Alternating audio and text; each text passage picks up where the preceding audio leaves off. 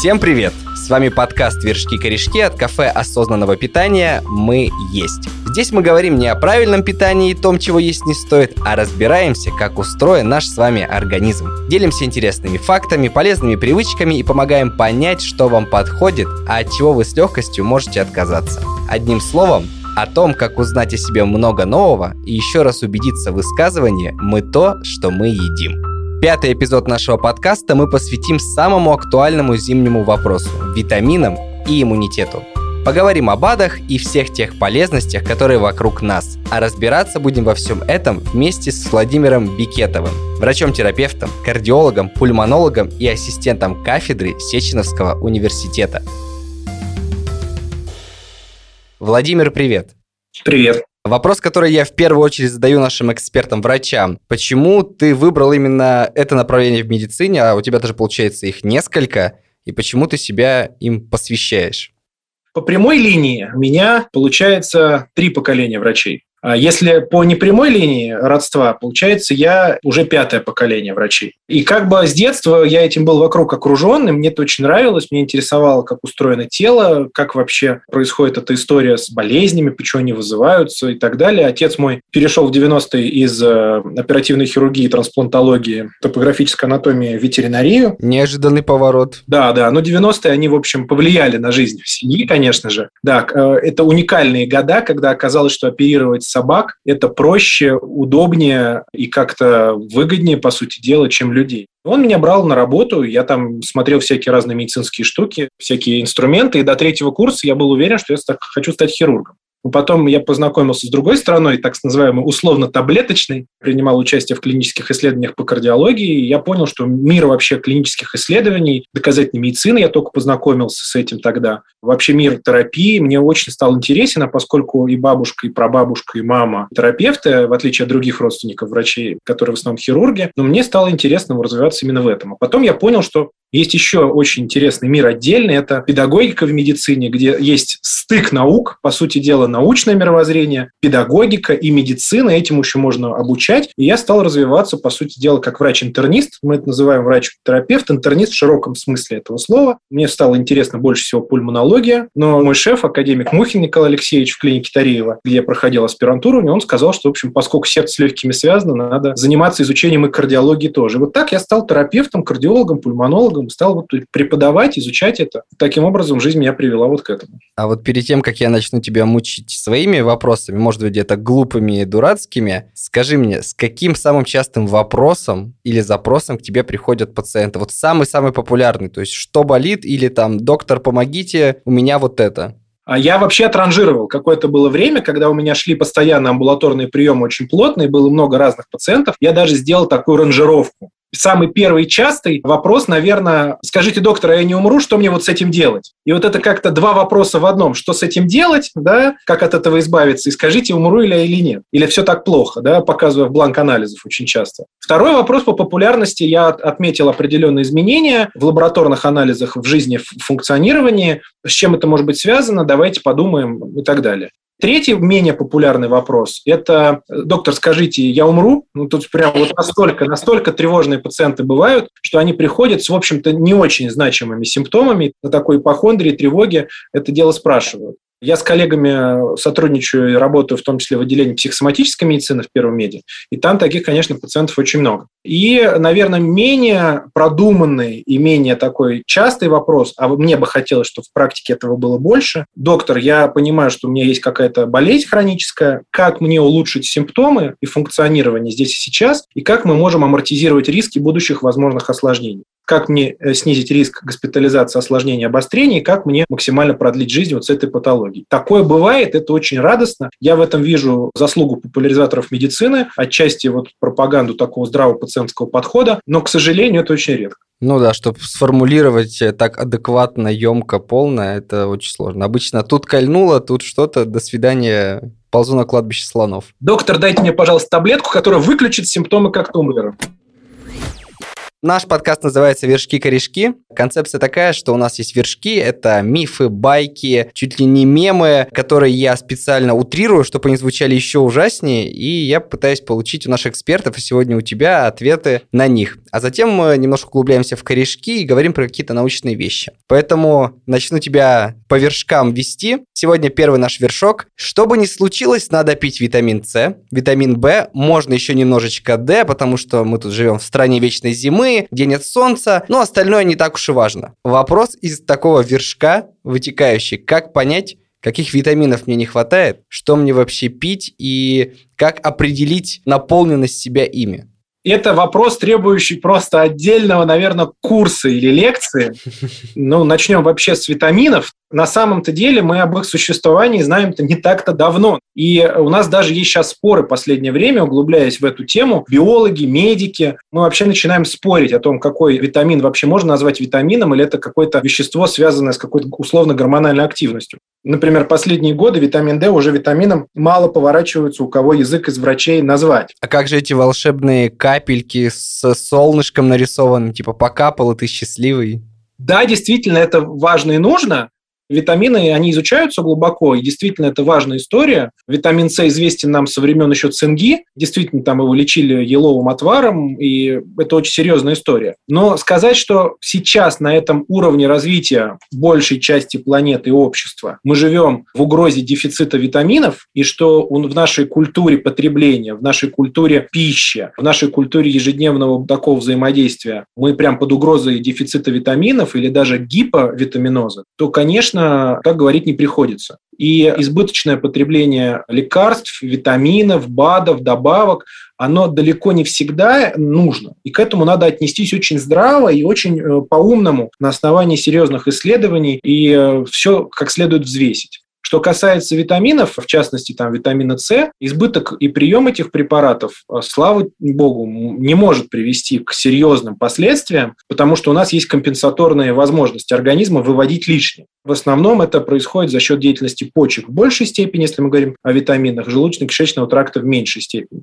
Но если пациент питается адекватно, разнообразно, и у него нет каких-то серьезных хронических заболеваний, для которых характерен дефицит каких-то витаминов, то в целом э, необходимости принимать рутинно постоянно какие-то комплексы нет. Мне вот на ум пришел эпизод из «Доктора Хауса», там, где пациентка переела морковки, получается бета-каротин, если я не путаюсь в терминологии, и стала оранжевой. Вот такое может в реальной жизни, а не в сериале происходить, что если я чем-то передознулся, назовем это так, в плане витаминов, то это как-то внешне на мне потом отразится. Да, действительно, такие возможности есть, но вот витамин, например, А, ретинол к жирорастворимым витаминам относится, и если его очень активно потреблять, его пытаются иногда назначать при разных заболеваниях, хотя, в общем, доказанной эффективности это особо не имеет, но при активном постоянном потреблении это должна быть суточная доза, ну, больше 5000 международных единиц или там больше полтора миллиграмма суммарно, поскольку, в общем, у нас суточная потребность где-то в районе этих единиц находится. И, конечно, тогда может наступить передозировка, но это длительное потребление должно быть. Есть определенные признаки передозировки, вплоть до там диареи, да,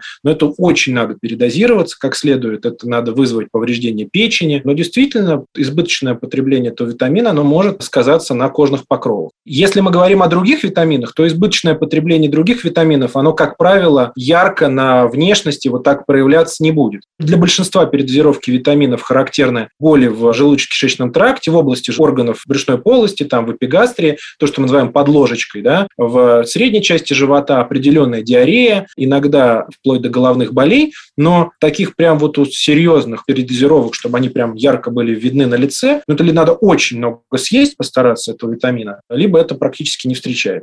В догонку сюда вопрос. Ты уже сказал, что, к счастью, мы живем в то время и в том обществе, что витаминов у нас все равно в организме хватает, просто каких-то там меньше, каких-то больше. Но отсюда другой корешок. Что тратить деньги на аптеки – это все обман. Пойду куплю себе фруктов с овощами, мне всего этого хватит. Вопрос отсюда вытекает такой.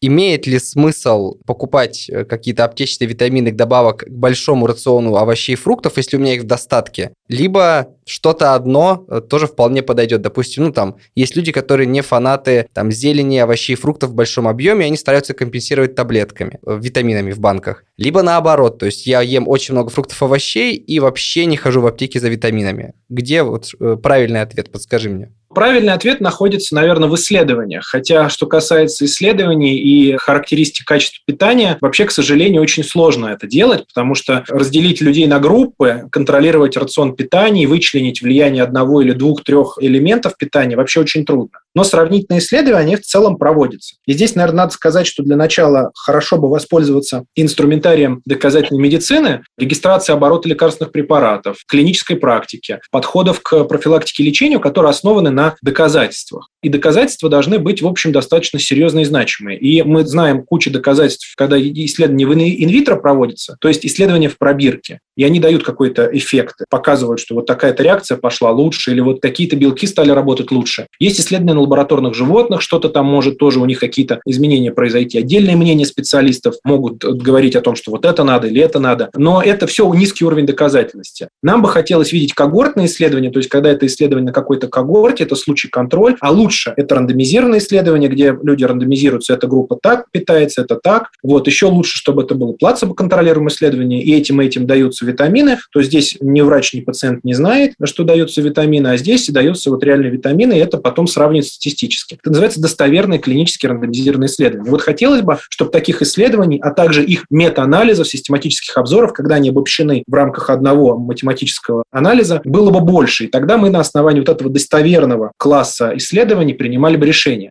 Что касается витаминов, таких исследований очень много, потому что это тема со времен старины Лайнуса Полинга, которая исследовал витамины э, С, она известна, но, к большому сожалению, серьезных доказательств, убедительных данных с позиции когортных исследований, рандомизированных систематических обзоров или метаанализов нету, которые говорят о том, что в общей популяции всем подряд надо потреблять витамины. Но есть какие-то ограниченные группы там, определенных индейцев там, в горах, которые питаются в основном кукурузой, им надо там добавлять витамины в пищу. Да, такие люди есть. В частности, доказано, там, что в некоторых племенах есть прям культуральные особенности. Они подметили, что лучше себя чувствуют, здоровье лучше выглядит лучше, когда они добавляют залу при приготовлении пищи. Они туда получают недостающие витамины. А метаболизм многих э, коренных народов там севера приспособился к существованию в определенном дефиците витаминов, и изменение потребления в рационе там, жиров или мяса, оно там привело к тому, что они скомпенсировали. Для широкой популяции, которая в среднем питается продуктами с рынка магазина, реже со своего подсобного хозяйства, мы говорим о том, что недостатков жестких витаминов, то есть авитаминоза, отсутствие витаминов, либо тяжелого гиповитаминоза, то есть недостатка витаминов,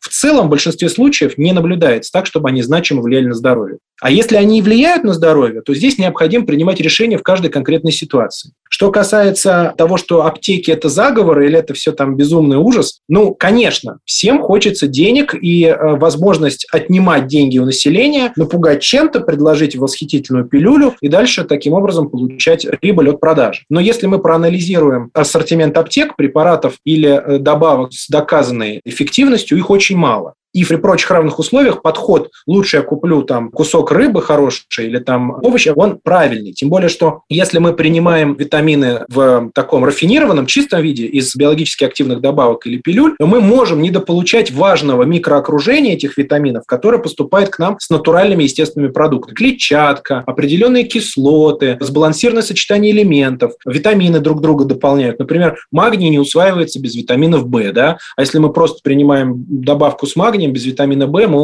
ухудшаем всасывание. С другой стороны, есть макроэлементы или там элементы, которые с друг другом конкурируют. Поэтому, если мы потребляем их в рамках рациона питания адекватного, сбалансированного, то вот это вот действительно осознанно идет питание, адекватное, плюс мы прислушиваемся к ощущениям тела, что нам хочется в этот момент, наверное, тогда мы будем иметь более сбалансированный вариант. Поэтому, да, в абсолютной максимуме, наверное, этот подход лучше купить продукты верен, но не всегда и не везде как очень объемно, информативно и даже просто добавить нечего. Но отсюда у меня снова вытекает вопрос, мы уже от витаминов идем к смежной истории, к иммунизации. Сейчас же зима, холодно, многие простывают. И понятно, что простые люди, то есть мы, которые не разбираются в медицине, связывают ту или иную простуду с нехваткой витаминов, с общим слабым иммунитетом и прочим-прочим. И отсюда двойной вопрос. Сейчас будет сначала вершок, а потом вопрос. Если сделать капсулу из киндера с чесноком, выпить чашу имбирного отвара с лимоном, еще пару ложек меда вдарить, то можно никогда больше ничем в жизни не заболеть. Конечно, можно потерять всех друзей от киндера с чесночком, но вместе с тем вот эта иммунизация со всех сторон, внешняя, внутренняя, она спасет меня от простуд. Как ты относишься к подобным народным методам усиления своего иммунитета? И вообще, что из этого работает? И чем бы ты заменил подобные обереги, талисманы и псевдогастромагию? Какой ужас! Я думаю, что вот если бы я такой коктейль замешал себе, его принял бы, у меня однозначно бы случилась бы изжога, и я бы дошел бы, ну, наверное, как минимум до рефлюкса, желудочно-пищеводного изжоги, как максимум, наверное, и до язвы. Но тут вопрос такой очень многоступенчатый. Для начала надо понять, что такое простуда. Во-вторых, надо понять, зачем нам э, усиливать иммунитет и что это такое, и как это с чем связано. А в-третьих, ответить на вопрос, что работает из предложенного, как минимум. Ну, э, простуда издревле, да, это вопрос, связанный с тем, что мы простудились. И, кстати, в английском и в английских учебниках по терапии или там в наших тех же учебниках не встретишь э, такого диагноза простуда. С трудом найдешь ОРВИ, и то не везде. В англоязычной литературе научной это common cold, общая простуда. При этом при всем напрямую с переохлаждением это не сильно связано. Тут есть элементы, надо их расчленить, вирусы и бактерии, отдельно, а отдельно изменение свойств работы слизистых сосудов при переохлаждении, определенный элемент дегидратации, то есть подсушивания, уменьшения влажности, слизистых спазм сосудов, которые могут способствовать развитию как лучшего восприимчивости к внешним бактериям и вирусам, и тогда у пациента возникает фарингит, ринит, то есть воспаление горла, носа, там, вплоть до кашля, бронхита, либо это активизация локальной микрофлоры, которая у нас живет на поверхности слизистой, во рту, в миндалинах, в носу, там синусит, ринит, танзелит и так далее. И тут очень важно разделять, что как к чему. Многие по пришествии холодов могут получить заболевание, которое может быть вызвано вирусом. Тут очень тоже история такая. Есть люди, которые жестко говорят, что заболевания от бактерий и вирусов не бывает, что надоло, но я хочу сказать, что здесь научное мировоззрение должно быть дополнено обыденным, и все-таки элемент снижения защитных свойств э, слизистых доказан, доказан. И бывают случаи, когда мы переохладились, и у нас на утро заболело горло, хотя мы находились одни и с ни с какими людьми другими вообще последние пять дней, например, не взаимодействовали, но и это явно не вирусная инфекция. Да, такое бывает. Вот это вот активация флоры, условно патогенной, по-видимому, или изменение гиперактивности слизистой, спазм сосудов. Это вот доказано, есть такой элемент. Но в большинстве случаев ярко выраженные сопли, боль в горле и прочее, это простуда в понятии РВИ. И вот тут вот многие думают, что если тем замешать витамин С, имбирь, лимон и прочие вещи с медом предложенные, еще это зачем-то в киндер добавлять, вот это вообще интересно. Наверное, чтобы хоть чуть-чуть было приятно, да? И вот тут вот очень интересно. Я тут недавно проанализировал публикации с 1890 года. То есть все, что оцифровано и доступно, а что вообще есть по поводу того, как лечить простуды. Там и профузные клизмы, там и натирание чем-то еще. И я стал вот смотреть доказательную базу, как вот эти публикации, представления врачей и обывателей, как они менялись. Я даже смог найти в публичной молодежной библиотеке на Преображенской площади, там лежит в зале редкой книги, лечебник домашний 1791 года. И там там тоже вот как лечить общую простуду, очень интересные вещи. Но сегодня некоторые люди, увидев бы такие рекомендации, особенно в устах врача, они, наверное, сказали бы ужас какой, что мне предлагают. А есть метаанализы, которые показывают, что обобщение большого количества данных исследований, оно говорит о неком возможном потенциальном эффекте витамина С на людей, которые очень сильно физически перенапряглись, но это был какой-то марафонский забег, либо это какие-то люди там на вахте где-то в забое, шахтеры, или люди там в каких-то очень сложных условиях условиях труда, вот в этот момент, если они перенапряглись, мы можем им однократно дать какое-то большое значимое количество витамина С, вплоть до нескольких грамм, и они с более высокой вероятностью не заболеют особенно при переохлаждении, например. Вот это работает. Но эффект там ну, не такой уж большой, там около 50% эффект. Есть это не всем и неоднозначно, не всегда. Обывателю скорее нет, чем да, это поможет. Что касается имбиря, это исследовано, и есть данные работы, но высокодостоверных исследований, которые бы доказывали, что прямо это нас спасет, к сожалению, нет. Более того, побочные эффекты от избытка потребления таких раздражающих желудок продуктов, по-видимому, будут больше. И они явно не помогут желудку чеснок, лук, да, там, слезы единорога. Что касается чеснока и лука, тоже исследовалось. Мы пытались свято верить в эффективность фитонцидов. На самом деле у растений тоже есть своя иммунная система, и там есть биофлавоноиды, и большое количество таких активных биологических веществ. И, по-видимому, они тоже должны играть какую-то роль, но пока мы не смогли их как-то выделить или найти вот эту точку приложения к эффективности этого. Да, лук, чеснок прекрасно влияет на физическую дистанцированность, и, по-видимому, люди будут обходить стороной, дистанция будет будет меньше, может быть, заразиться будет меньше вероятность. Но значимого эффекта, к сожалению, это не окажет. Резюмируя, нет серьезных доказательств, говорящих об эффективности имбиря, витамина С, меда, а, чеснока и лука, тем более при совместном сочетании, для профилактики простуды и или ОРВИ. Возможно, витамин С в а, умеренных дозах для, при переохлаждении или физической перегрузке однократно, но уповать на то, что это прям супер поможет, нет. Ведь иммунитет – это не крепостная стена, которую можно сделать выше и толще. Это очень многокомпонентная история, связанная с действием слизистых, локальным мукузальным иммунитетом и секреторными моноглобулинами, макрофагами, лимфоцитами, нейтрофилами, Т-лимфоцитами, Б-лимфоцитами, антителами. И можно дальше перечислять, не останавливаясь, потому что компонентов иммунной защиты мы нашли очень много, и это, конечно, до сих пор до конца не исследованное. Но такими коктейлями их по отдельности или все вместе вряд ли мобилизуешь пока ты перечислял все полезные компоненты, я подумал, что это запрещенная магия вне Хогвартса, потому что звучит как сложное, мощное заклинание.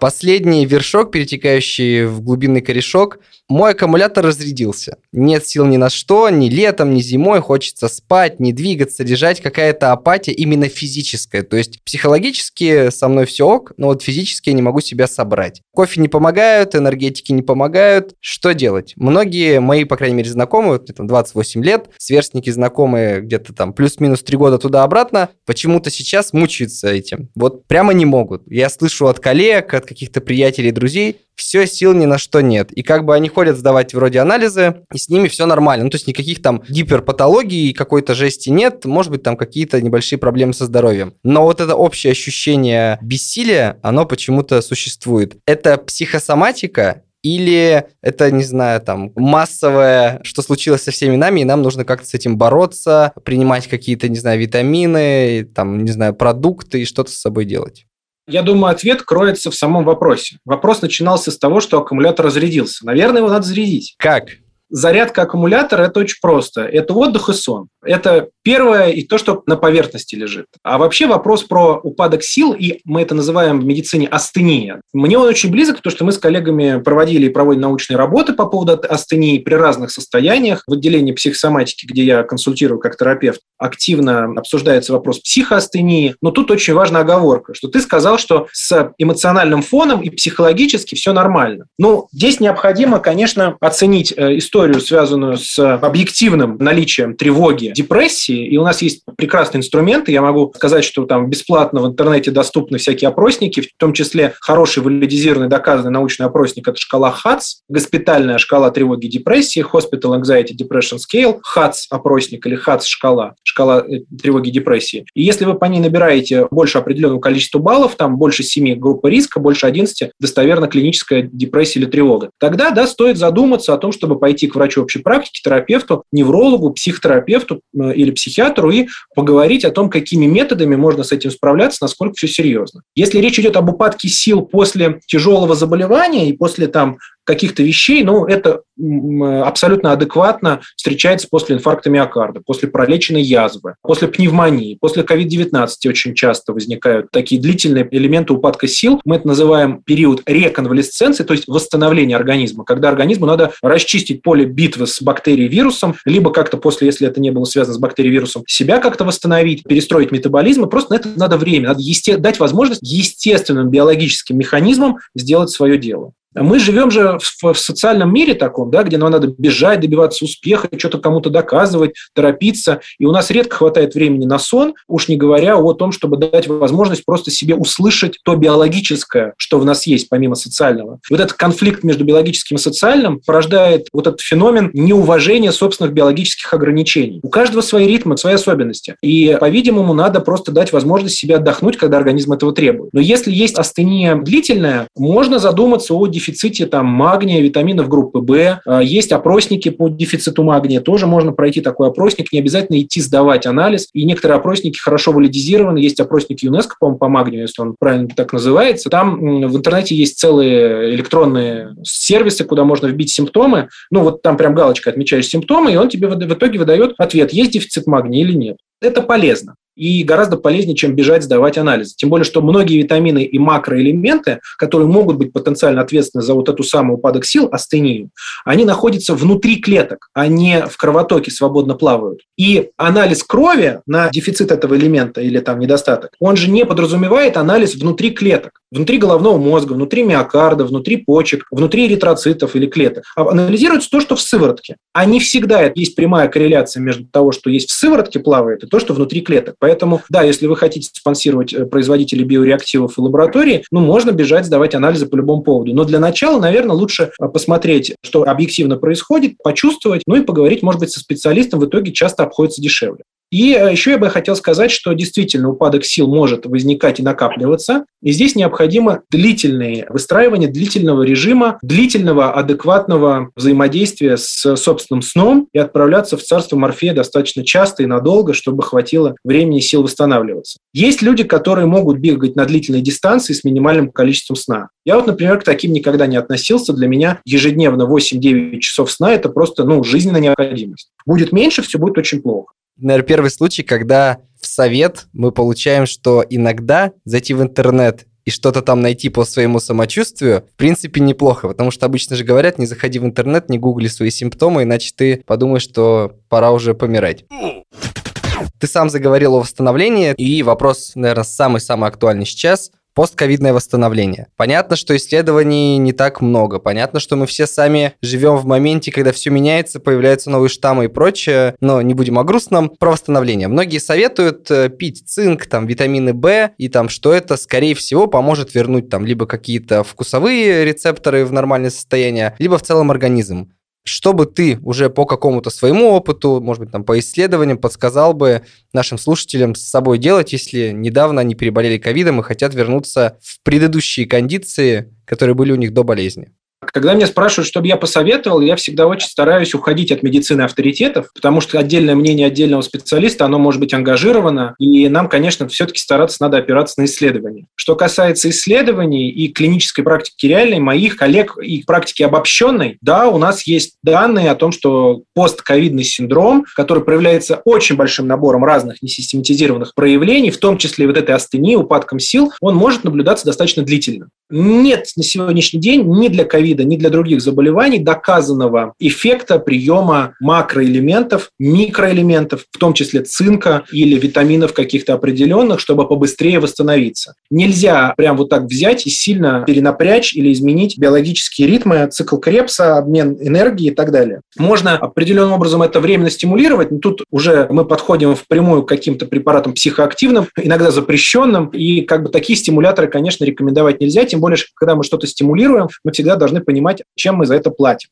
Что касается адекватного нормального питания в этапе восстановления, тут можно рассмотреть добавление магния, поскольку есть работы, показывающие, что он снижает уровень цереактивного белка, то есть воспаление помогает минимизировать. Вроде бы он хорошо влияет на тромбоциты. Есть работы, которые показывают, что группа В витаминов в большей степени B1, B6 влияет на работу нервной системы, но таких работ, которые бы показали, вот эта группа пила эти витамины, плюс питание адекватно, эта группа группа пила плацебо плюс питание адекватное, они постковида восстановились по-разному, и в группе приема препаратов все гораздо лучше. Нет, таких исследований нет. Что касается цинка, ну, если есть изменения, связанные с кожей, ломкость ногтей, волос, то, может быть, рассмотреть вопрос приема этого элемента вместе с кальцием и магнием в определенных концентрациях. Но указаний на то, что цинк сам по себе профилактирует возникновение осложнений при ОРВИ или в постковидный период может помочь как-то с восстановлением, таких исследований нет.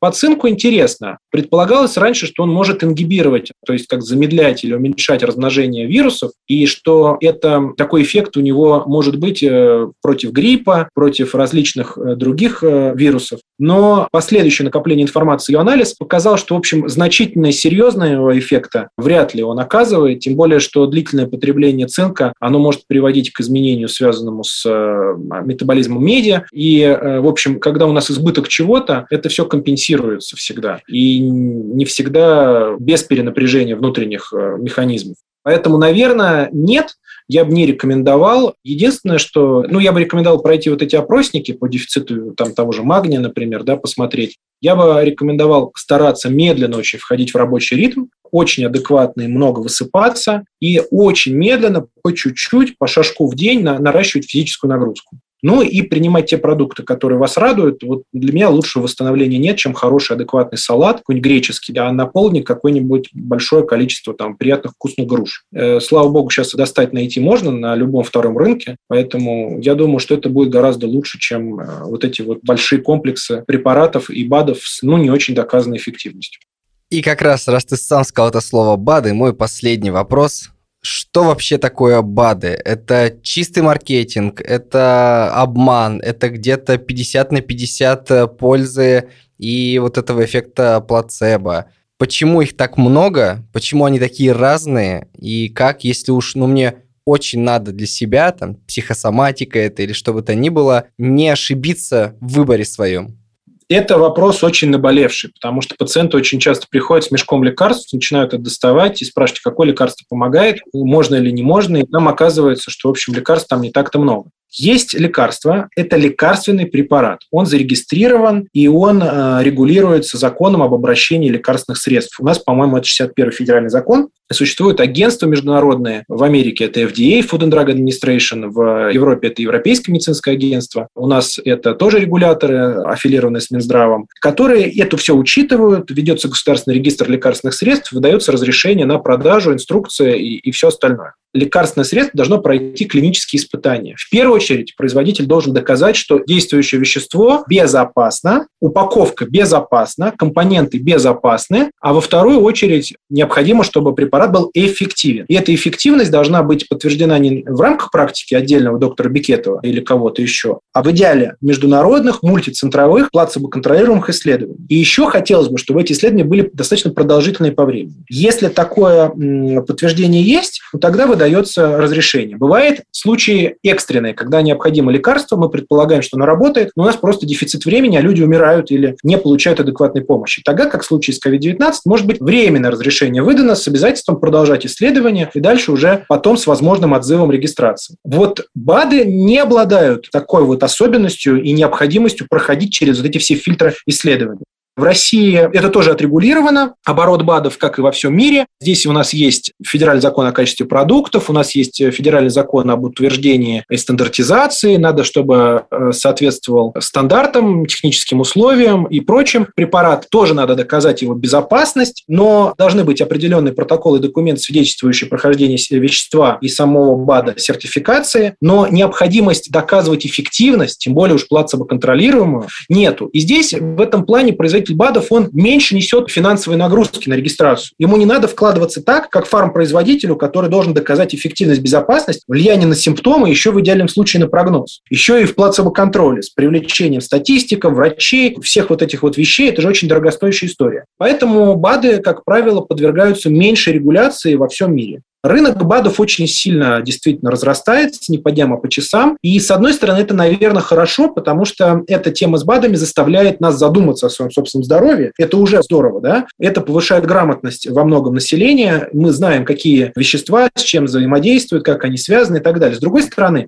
никто не исследует лекарственное взаимодействие. Вот приходит ко мне пациент с гипертонической болезнью, например, там, с гастритом, язвой, с атеросклерозом, с астмой, бронхитом и говорит, Владимир Дмитриевич, пожалуйста, помоги и так далее далее. Я ему назначаю несколько препаратов. Я вынужден назначать ему 3, 4, 5, 6, 7, 8 лекарственных препаратов. Я рассчитываю в специальном Drug Interaction чекере театре лекарственных взаимодействий, либо с привлечением клинического фармаколога межлекарственное взаимодействие, метаболизм препаратов, как они действуют между собой, нет ли там агрессивных химических субстанций, как они взаимодействуют через систему ферментов печени и прочее, прочее, прочее. Что касается БАДов, у нас даже в большинстве случаев таких данных нет о лекарственном взаимодействии БАДы с лекарствами, БАДов между собой, химических реакций. И в этом плане безопасность БАДов, она вызывает больше сомнений, чем лекарственных препаратов. Есть определенные биологически активные добавки, которые потенциально они прям могут превосходить эффект лекарственных препаратов, потому что там хорошие дозы там, того же магния, моего любимого, либо витаминов группы В, либо там в хорошей ионной форме там содержится железо, например, которого потенциально может не хватать человеку. Да? Но лечить с помощью биологически активных добавок на сегодняшний день это не совсем верно. Они не входят в большинстве случаев в клинические рекомендации. Да, есть пример того, когда биологически активная добавка, она потом стала лекарством лекарствам. Например, вот есть коэнзим Q10.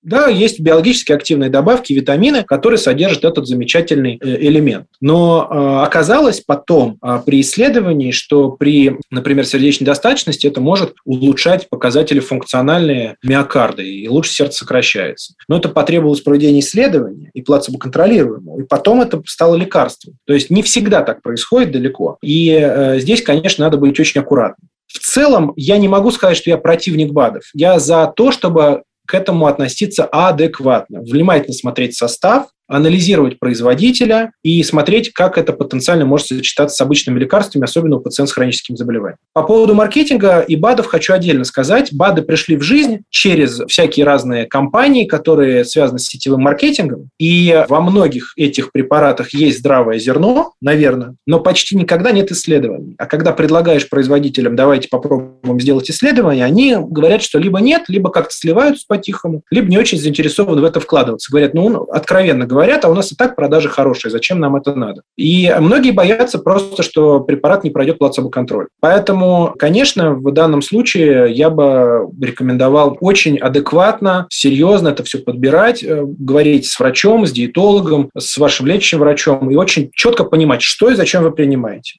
Может быть, эти деньги лучше потратить на какой-нибудь полезный вкусный продукт, а, да, польза которого действительно доказана, или сбалансировать питание. Либо, может быть, вообще пойти на курсы когнитивно-поведенческой психотерапии и получить дзен и радость жизни без препаратов и еды. На этой ноте, на этих словах я точно могу сказать, что вершки от корешков мы с тобой сегодня отделили, но мой последний к тебе, Владимир, вопрос. Понятно, что лучше быть э, здоровым, и богатым, чем бедным и больным. Поэтому дай какой-то общий, но важный совет всем тем, кто переживает за свое здоровье, переживает за, там, за витамины, за свое состояние и, в общем, хочет быть счастливым, богатым и здоровым.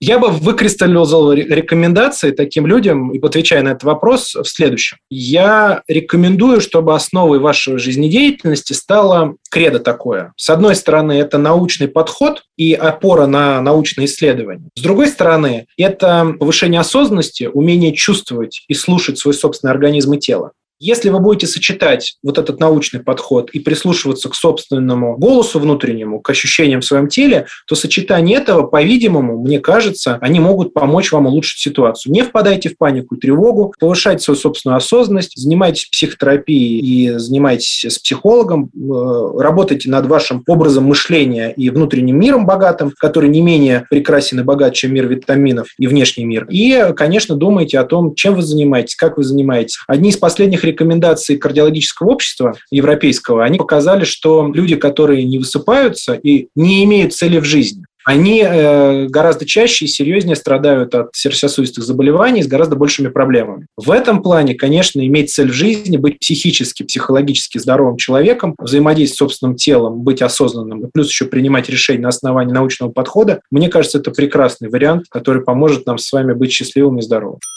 Ну и нам точно не грозит, наверное, вот эта вся беда с сердцем, потому что у нас есть цель рассказывать людям о том, как быть здоровыми и счастливыми. Владимир, спасибо, было очень интересно и круто. Спасибо большое. Слушайте наши подкасты. Пока. Пока-пока. А на этом все. Это был пятый эпизод подкаста «Вершки и корешки». От кафе осознанного питания «Мы есть».